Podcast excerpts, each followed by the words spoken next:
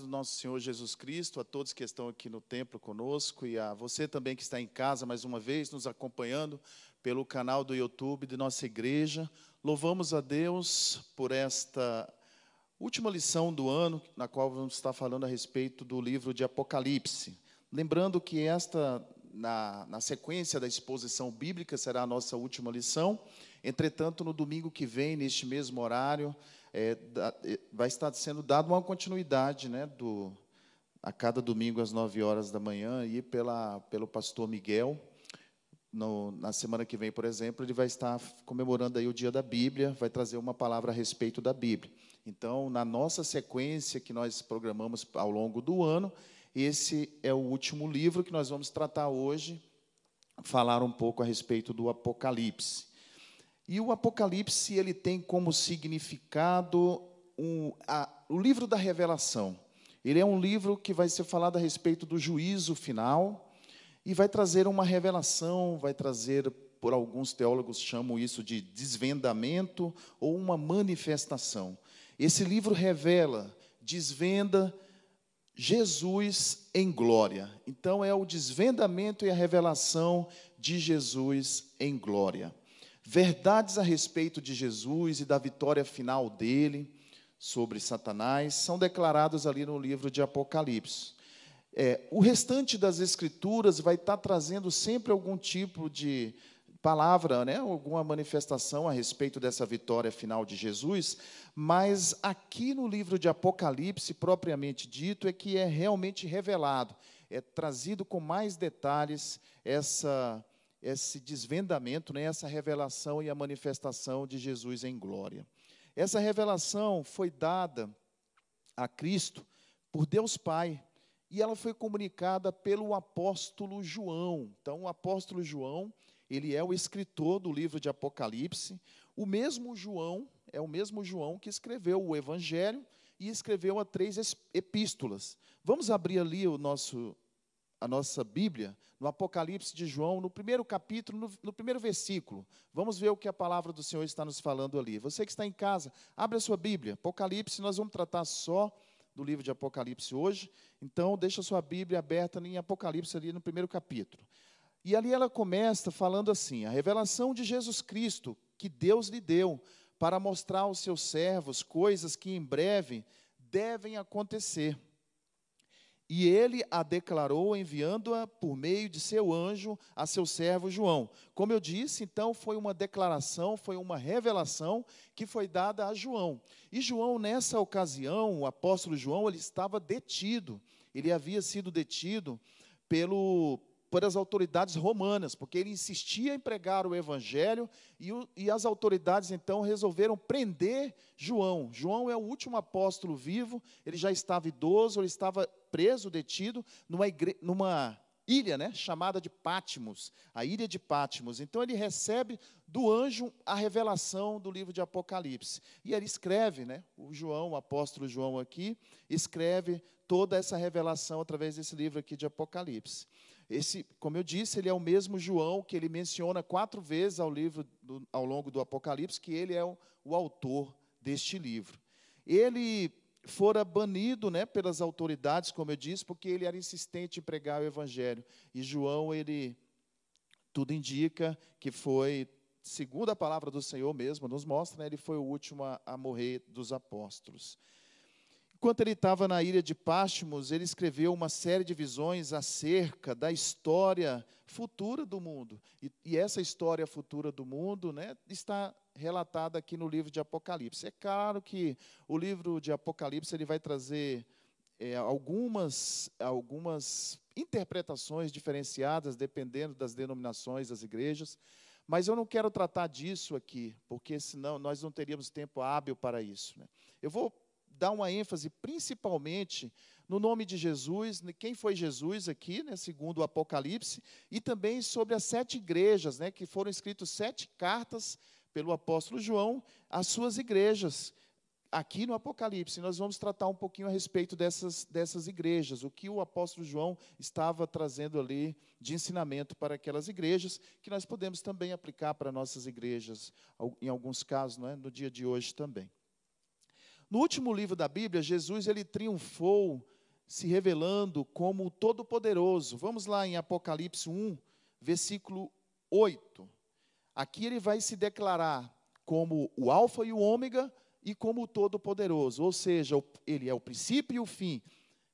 Apocalipse 1:8, e ele é também o todo-poderoso. Eu sou o alfa e o ômega, o começo e o fim, diz o Senhor, que é, que era e que há de vir o todo-poderoso.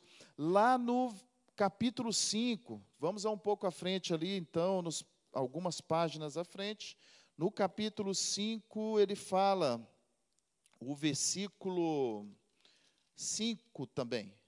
5, 5. E um dos anciãos me disse: Não choreis, eis que o leão da, da, tribo de Judá, a raiz de Davi, prevaleceu para abrir o livro e romper os seus sete selos. Então aqui Jesus é declarado como o leão da tribo de Judá e também é chamado de raiz de Davi. Lá no versículo seguinte, olha, no versículo 6, e eu olhei, e eis que no meio do trono e dos quatro animais, e no meio dos anciãos, um cordeiro em pé, como se tivesse sido morto, tendo sete chifres e sete olhos, que são os sete Espíritos de Deus enviados a toda a terra. Então, Jesus aqui é declarado como o Cordeiro de Deus no final dos tempos. Lá no capítulo 19, versículo 13, vamos ver o que se fala a respeito de Jesus. E ele estava vestido com veste banhada em sangue, e o seu nome é chamado de a palavra de Deus. Então Jesus é chamado de a palavra de Deus no livro de Apocalipse. No versículo 16 desse mesmo capítulo, 19 e 16, a palavra vai nos dizer: E ele tem sobre a sua veste e sobre a sua coxa um nome escrito: Rei dos Reis e Senhor dos Senhores. Então Jesus é chamado de Rei de todos os reis e Ele é o Senhor de todos os senhores. É o que a palavra do Senhor nos diz. Partindo agora, então, para as sete igrejas a quem João escreveu no Apocalipse, nós podemos fazer uma comparação dessa escrita de, do apóstolo João às sete igrejas do Apocalipse, mais ou menos ali como o apóstolo Paulo, quando ele passava em, algumas, em alguns locais, nas suas viagens missionárias, em algumas cidades, né? e nós sabemos que ali ele, implantou igrejas, como missionário que foi, plantou aquelas igrejas e deixou sempre alguém ali para estar tá cuidando das igrejas. Depois ele, à distância, respondia algumas perguntas que eram feitas né, por aquelas igrejas, por aquela comunidade, trazia algum tipo de orientação. Aqui João também, essas sete igrejas a quem ele escreve no Apocalipse, também ele está escrevendo a, comunidade a quem ele havia participado, dado início ali pregando o Evangelho. Então ele traz algumas orientações às sete igrejas ali no Apocalipse, parecido ali com, a, com o que aconteceu com o apóstolo Paulo.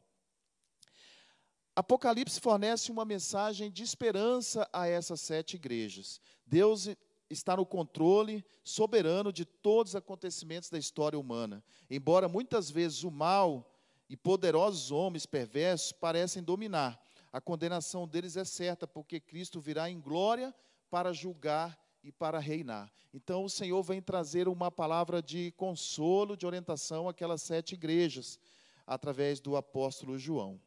Vamos lá. Ele vai sempre trazer um destaque em relação a elogio, a uma crítica, ou ele vai trazer uma orientação, ou ele vai trazer uma promessa àquelas igrejas. Vamos começar pela igreja de Éfeso.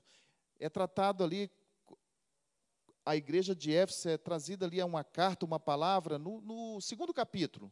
No capítulo 2, os versículos de 1 a 7. João escreve à igreja de Éfeso. Capítulo 2, versículos de 1 a 7.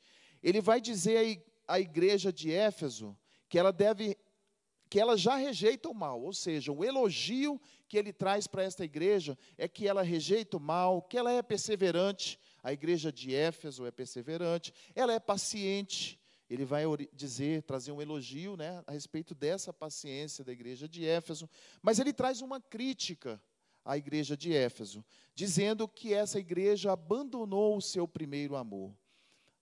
Diante dessa crítica, João traz uma orientação pratique as obras que você praticava no princípio. Se você abandonou o primeiro amor, então volte àquele primeiro amor. Pratique aquelas obras, era a orientação que ele trouxe à igreja de Éfeso. E aí ele vai trazer uma promessa dizendo que o direito de comer a árvore da vida será dado, mas para aqueles que vencerem. Ele vai tratar isso ali no final dessa carta que ele escreveu à igreja de Éfeso. A segunda igreja que o apóstolo João escreve é a igreja, a igreja de Esmirna. É na sequência, no capítulo 2, os versículos de 8 a 11. Quando João fala à igreja de Esmirna, ele traz um elogio, dizendo que ela suporta o sofrimento com graça. Então ele trouxe um elogio para aquela igreja, dizendo: Olha, vocês têm agido né, têm sofrido, mas apesar desse sofrimento, vocês têm sofrido, têm aguentado o sofrimento com graça. Aí ele não traz nenhum tipo de crítica à igreja de Esmirna, traz uma orientação a si mesmo: seja fiel até a morte. Ele fala para a igreja de Esmirna. E traz uma promessa: a promessa de que eles conquistariam a coroa da vida.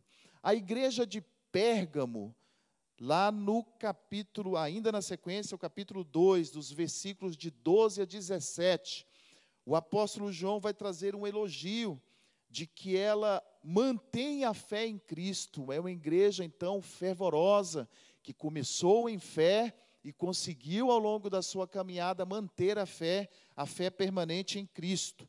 Mas, mesmo assim, vem uma crítica à igreja de Pérgamo, quando o apóstolo diz que ela acaba tolerando a imoralidade, a idolatria e certas heresias. Apesar de ser uma igreja que mantém a fé, ela é uma igreja que tolera imoralidade, idolatria e heresias. Então ele traz essa crítica. Consequentemente, vem uma orientação. Arrependa-se, igreja, é o que o apóstolo João fala a Pérgamo. E traz uma promessa também dizendo que o maná escondido e uma pedra branca com o nome dele seriam escritos.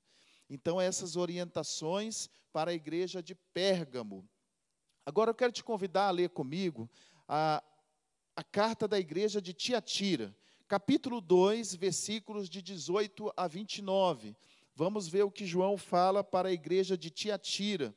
Eu separei a igreja de Tiatira e a igreja de Sardes para lermos juntos, para ver o que o apóstolo João vai falar aí para aquelas igrejas. Capítulo 2, versículo 18 diz assim: E ao anjo da igreja de Tiatira escreve: Essas coisas diz o Filho de Deus, que tem os seus olhos semelhantes à chama de fogo, e os seus pés são semelhantes ao bronze polido.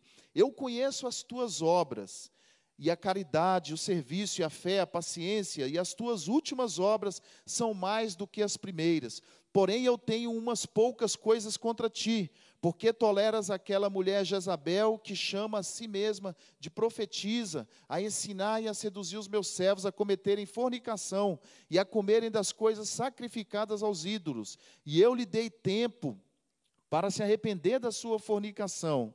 E ela não se arrependeu. E eis que eu vou jogá-la em uma cama, e aqueles que cometem adultério com ela em grande tribulação, a não ser que eles se arrependam de seus atos, e eu destruirei, destruirei os seus filhos como com a morte. Todas as igrejas saberão que eu sou os, o que esquadrinha os rins e os corações, e eu darei a cada um de vós conforme as vossas obras. Mas digo-vos, e aos demais em Tiatira, a todos que não têm essa doutrina, e que não têm conhecido as profundezas de Satanás, como eles falam, eu não colocarei sobre vós nenhum outro fardo, mas aquilo que vós tendes, retende-o até que eu venha. E ao que vencer, guardar as minhas obras até o fim, a ele eu darei poder sobre as nações, e ele as governará com um cetro de ferro, como a vasos de oleiro, elas serão quebradas em fragmentos, assim como eu a recebi de meu Pai. E eu lhe darei a estrela da manhã.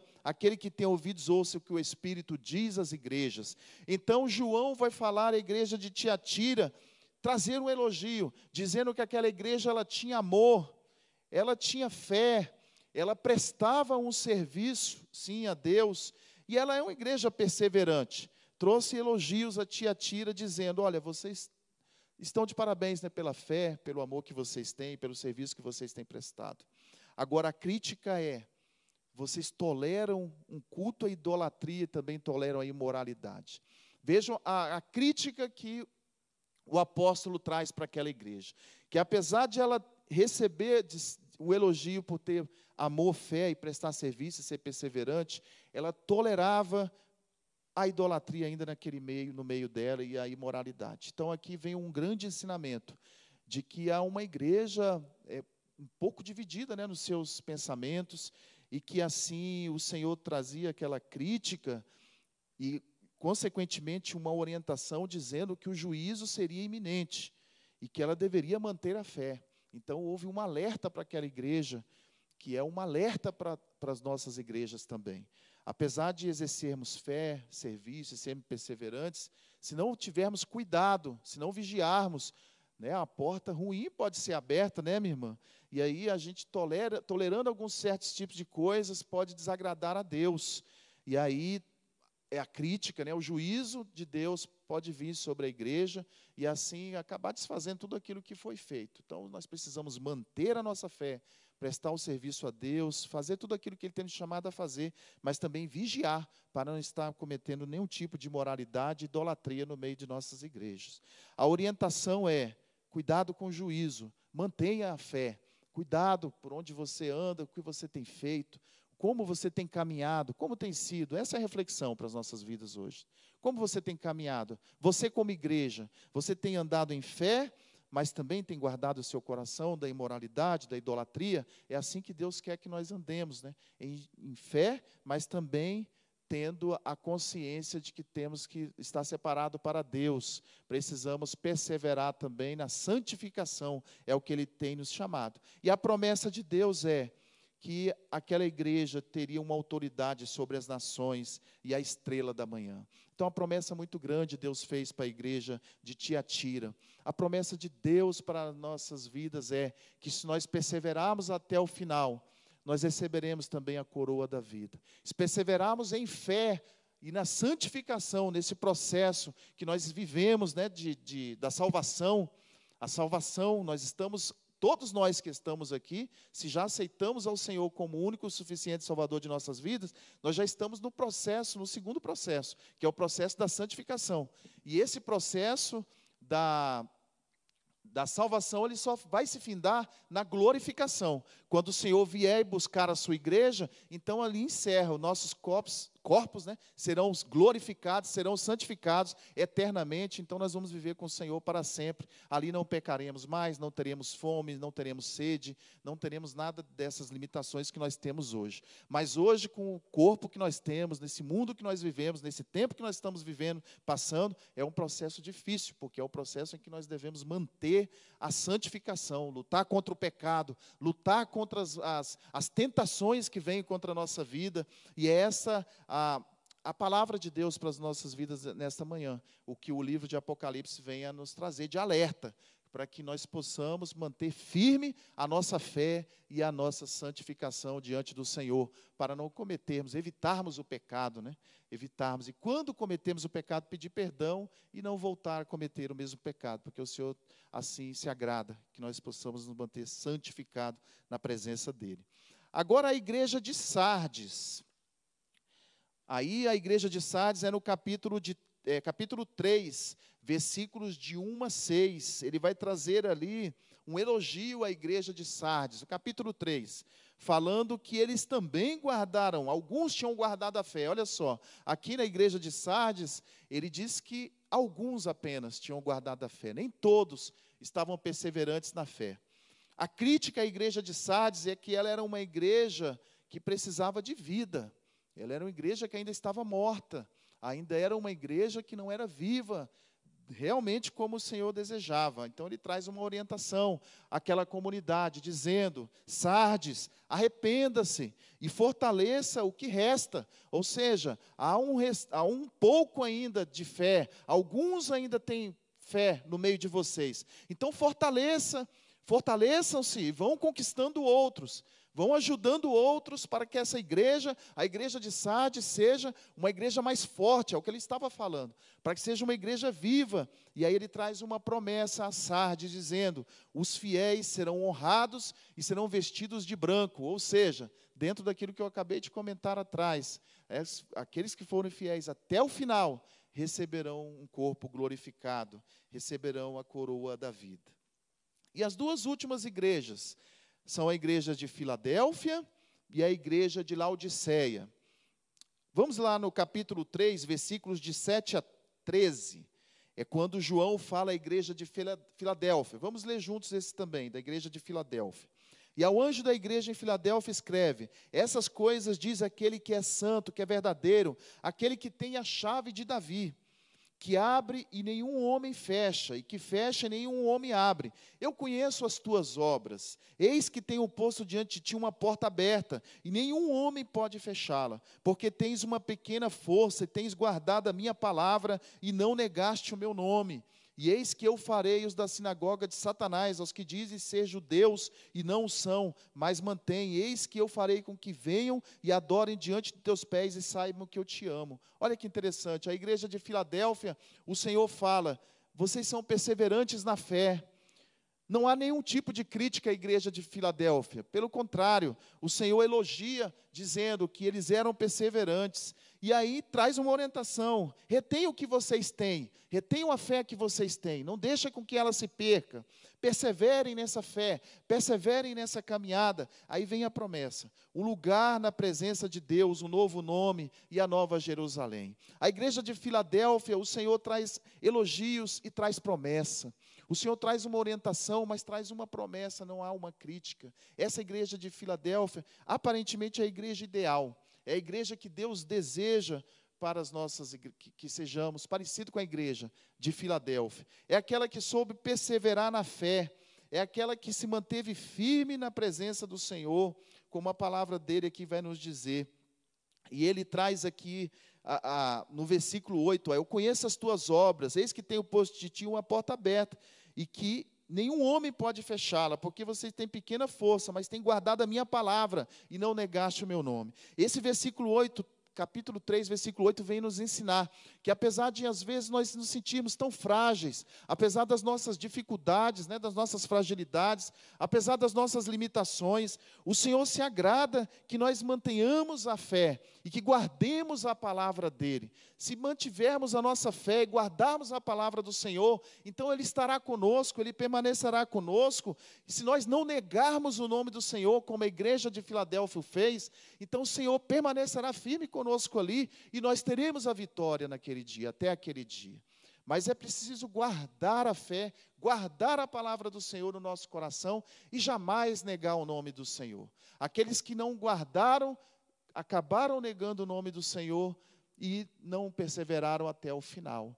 Então, como igreja, nesse processo que temos vivido, você que está em casa, nesse processo de santificação, lute contra, contra o mal, lute contra a sua carne, lute contra as, as tentações da vida, permaneça firme na fé, guarda a palavra de Deus, para que Ele te dê força e você possa ser sustentado até aquele grande dia. E por último, a igreja de Laodiceia, dos versículos de 14 a 22. Vamos lá na igreja de Laodiceia, versículos de 14 a 22. E ao anjo da Laodiceia escreve: Essas coisas diz o Amém, a fiel e verdadeira testemunha, o princípio da criação de Deus. Eu conheço as tuas obras, que não és nem frio nem quente eu gostaria que fosses frio ou quente. Então, como tu estás morno, e nem frio nem quente, vomitar-te-ei da minha boca. Olha a palavra para Laodiceia. Era uma igreja em que não era nem quente, ou seja, não era fervorosa, não tinha a fé do jeito que agradava a Deus, mas também não era fria, ou seja, não era nem uma coisa nem outra, é uma igreja morna. E o Senhor fala que vomita esse tipo de igreja. O crente frio é aquele, o frio, a pessoa fria, digamos assim, né? É a pessoa que ainda não conheceu o evangelho. Então ela é fria. Ela não conhece, ela não, não recebeu o Espírito Santo, o Senhor não veio até ela.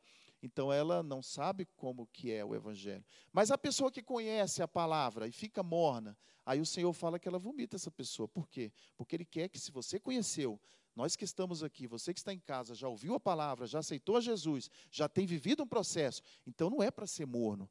Ele tem nos chamado a ser quentes, ou seja, fervorosos na nossa fé, fazer aquilo que eles têm determinados a fazer, para que a gente possa então ser justificado perante o Senhor naquele dia.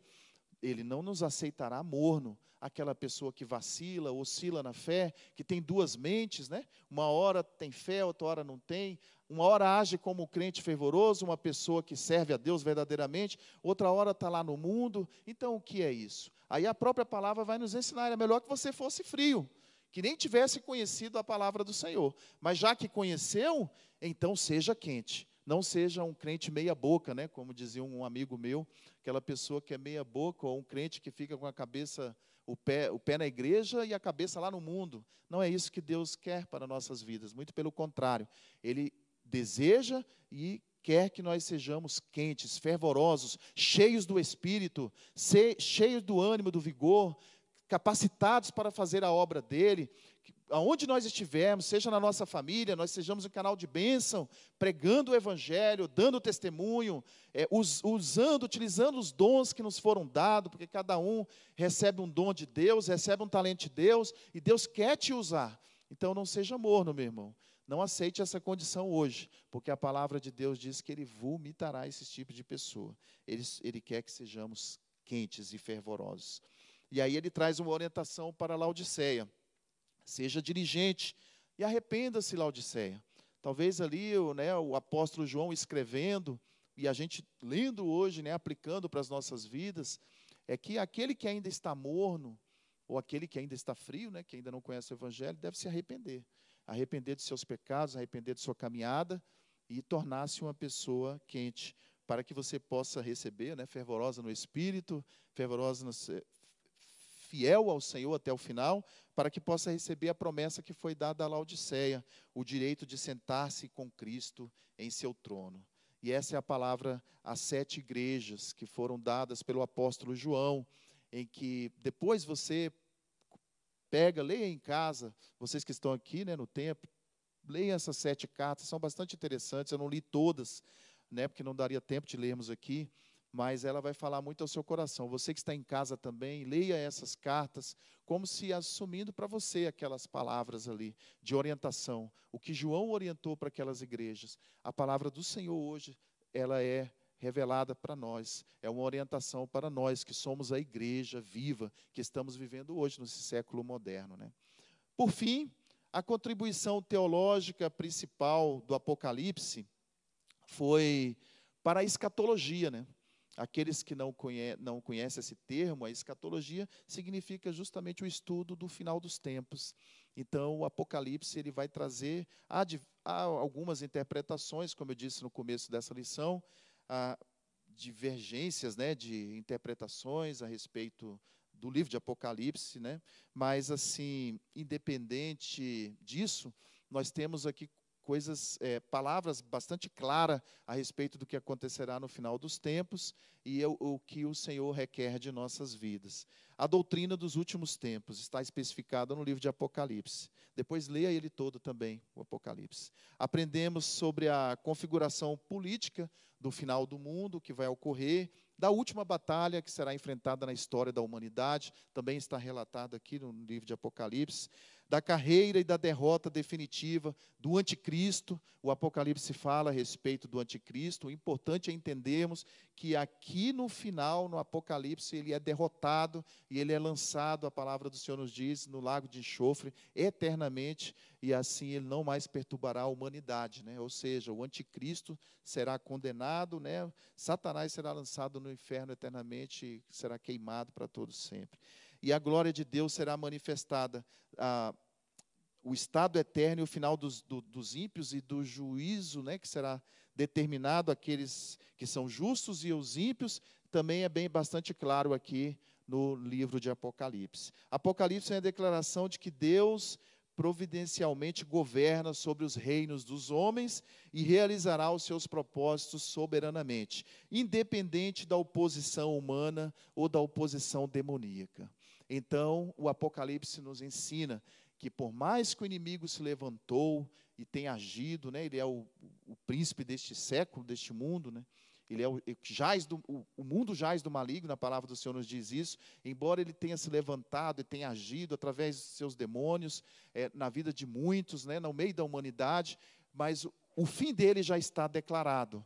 O fim também daqueles que creem no Senhor e que perseveram, perseverarão até o final, serão perseverantes até o final, também já está determinado, que é viver com o Senhor eternamente. Amém? Você que está aqui, você que está em casa também. Você quer morar com o Senhor eternamente? Você quer ter o seu bom depósito guardado até aquele dia?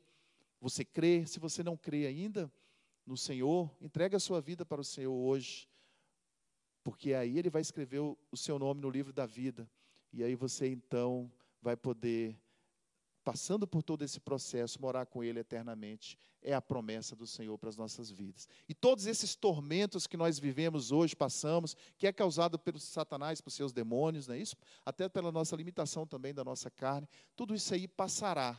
Há uma promessa de que o nosso corpo será glorificado e que não teremos mais dores, não teremos mais angústias, não choraremos, não teremos mais fome e que também o inimigo não estará agindo mais no meio da humanidade e nós poderemos reinar com o Senhor e viver com o Senhor eternamente.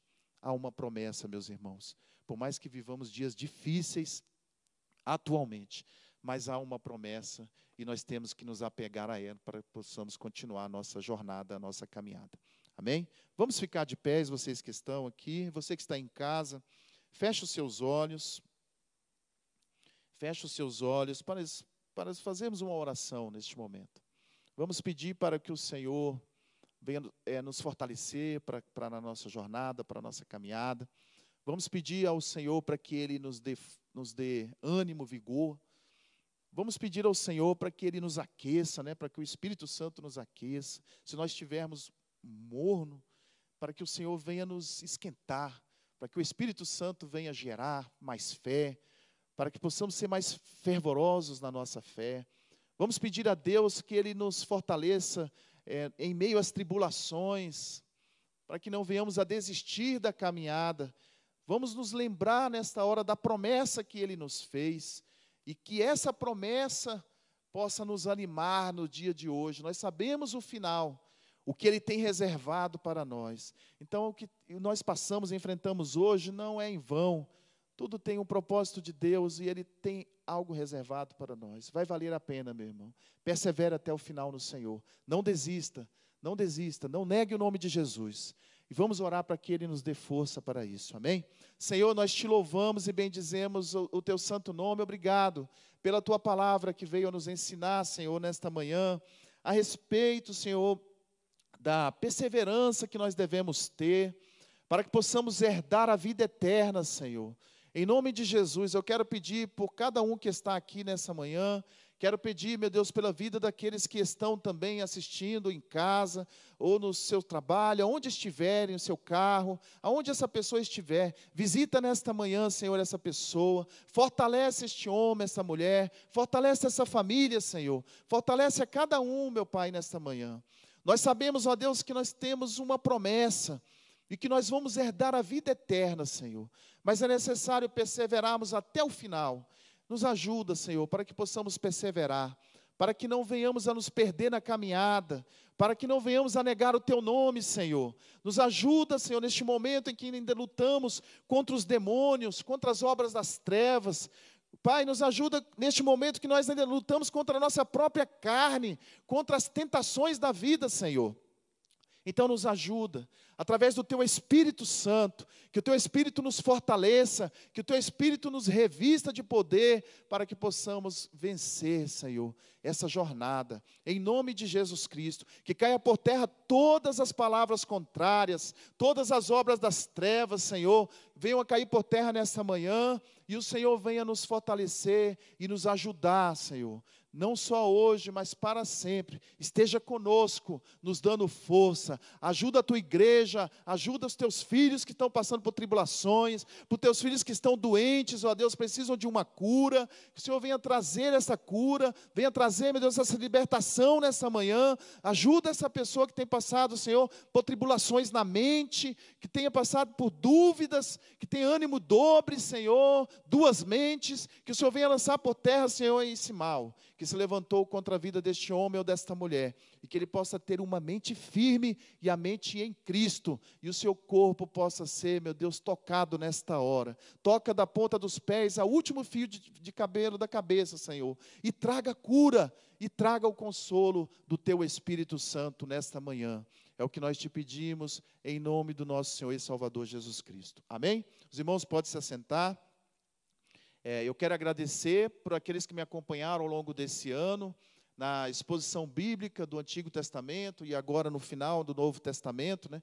Eu estive aqui ao longo do ano, acompanhado pelos meus amigos, né? o pastor, pastor Miguel, ao ao nosso irmão Silas também, o professor José também, algumas vezes esteve aqui me substituindo, e eu quero agradecer pela oportunidade que me foi dada pelo pastor Miguel, por esta igreja, pela direção dessa igreja, e agradecer esses meus companheiros também que estiveram comigo aí, né, eh, revezando aqui aos domingos as nossas aulas. E a, lembrando que no próximo domingo o pastor Miguel estará aqui ministrando, falando a respeito da Bíblia. Nós comemoraremos o, no segundo domingo de dezembro, né, comemorado o Dia da Bíblia Evangélica. A Bíblia católica ela é comemorada o dia dela em setembro, mas a Bíblia evangélica ela é comemorada no a Bíblia da Reforma, né, pós-reforma, ela é comemorada sempre no segundo domingo de dezembro. Então será comemorado no domingo que vem. Esteja nesse mesmo canal a partir das 9 horas da manhã. Deus vos abençoe. Mais tarde, daqui a pouco às 10 horas, teremos o culto de louvor e adoração a Deus. Teremos a ceia hoje. Participe conosco, permaneça nesse mesmo canal. Deus abençoe e boa semana a todos.